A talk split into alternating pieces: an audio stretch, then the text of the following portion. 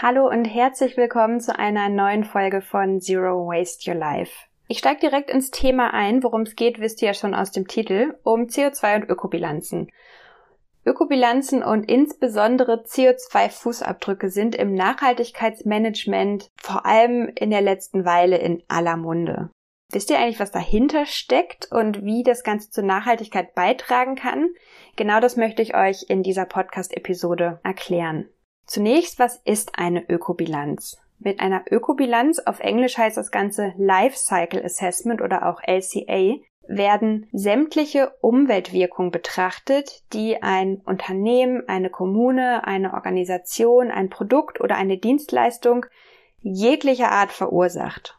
Am geläufigsten sind Ökobilanzen für Produkte und die Umweltauswirkungen werden in sogenannten Wirkungskategorien beschrieben, zum Beispiel Treibhauspotenzial, Eutrophierung und Versauerung. Das heißt, mit einer Ökobilanz gucken wir uns das komplette Paket an aller Umweltauswirkungen des Systems, das wir uns angucken, also Unternehmen, Kommunen, Organisationen, Produkt und so weiter.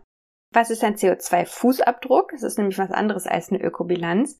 Ein CO2-Fußabdruck, auf Englisch Carbon Footprint, betrachtet die Teilmenge einer Ökobilanz nämlich das Treibhauspotenzial. Das wird in sogenannten CO2-Äquivalenten gemessen. CO2-Fußabdrücke sind inzwischen als Grundlage für die Kompensation von CO2-Emissionen von Produkten sehr gefragt.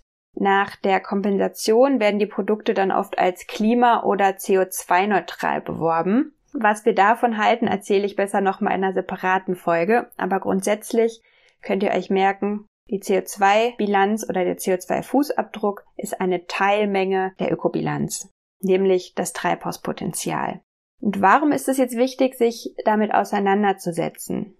Die Ökobilanzierung und ihre Teildisziplin des CO2-Fußabdrucks dienen als Herangehensweise, um Produkte, Unternehmen, Organisationen und Dienstleistungen, aber auch individuelle Entscheidungen durch die Prozessoptimierung umweltfreundlicher zu gestalten. Dazu können mit Hilfe von Bilanzergebnisse die größten und problematischsten Emissionsherde identifiziert werden. Und im nächsten Schritt können dann Anpassungen in der Art, wie gearbeitet oder produziert wird, Emissionseinsparungen herbeiführen. Das heißt, je besser wir wissen, wo entstehen unsere Emissionen, sowohl in Form von CO2, CO2-Äquivalenten als auch von anderen Umweltfaktoren, desto besser können wir zum Beispiel als Unternehmen entscheiden, wo haben wir Verbesserungspotenziale und worauf wollen wir unseren Fokus legen, um noch umweltfreundlicher, klimaschonender zu handeln. Häufig werden Ökobilanzen auch zu vergleichenden Zwecken verwendet.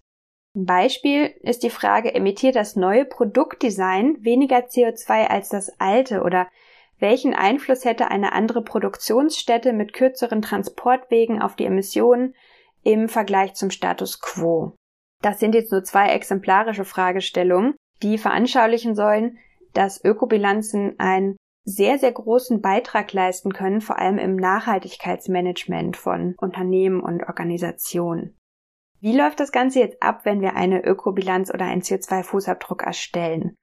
Für beide Bilanzoptionen werden der gesamte Lebenszyklus, das äh, nennt man Cradle to Grave, also von der Wiege bis ins Grab, oder einzelne Phasen eines Produktes, eines Unternehmens, einer Organisation modelliert.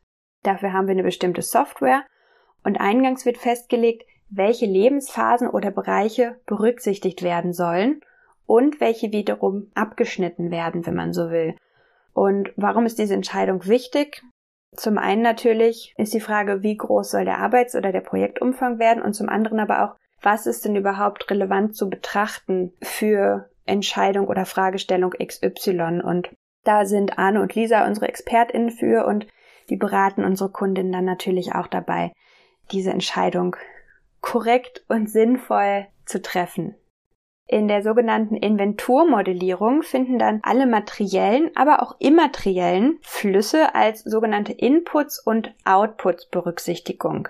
Und es geht hier um die materiellen und immateriellen Flüsse der eben vorher festgelegten relevanten Lebensphasen. Zur Veranschaulichung gucken wir uns hier mal das Beispiel an Wasser und Treibstoff.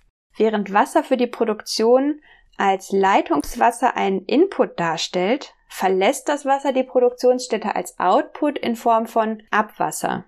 Treibstoff wiederum findet zum Beispiel in der Logistik für den Antrieb von LKWs Verwendung, so dass es als Input in das Modell fließt. Und nach der Verbrennung im Motor des LKWs werden dann die Abgase und weitere Emissionen wie Wärme als Output an die Umwelt abgegeben und so entsprechend modelliert.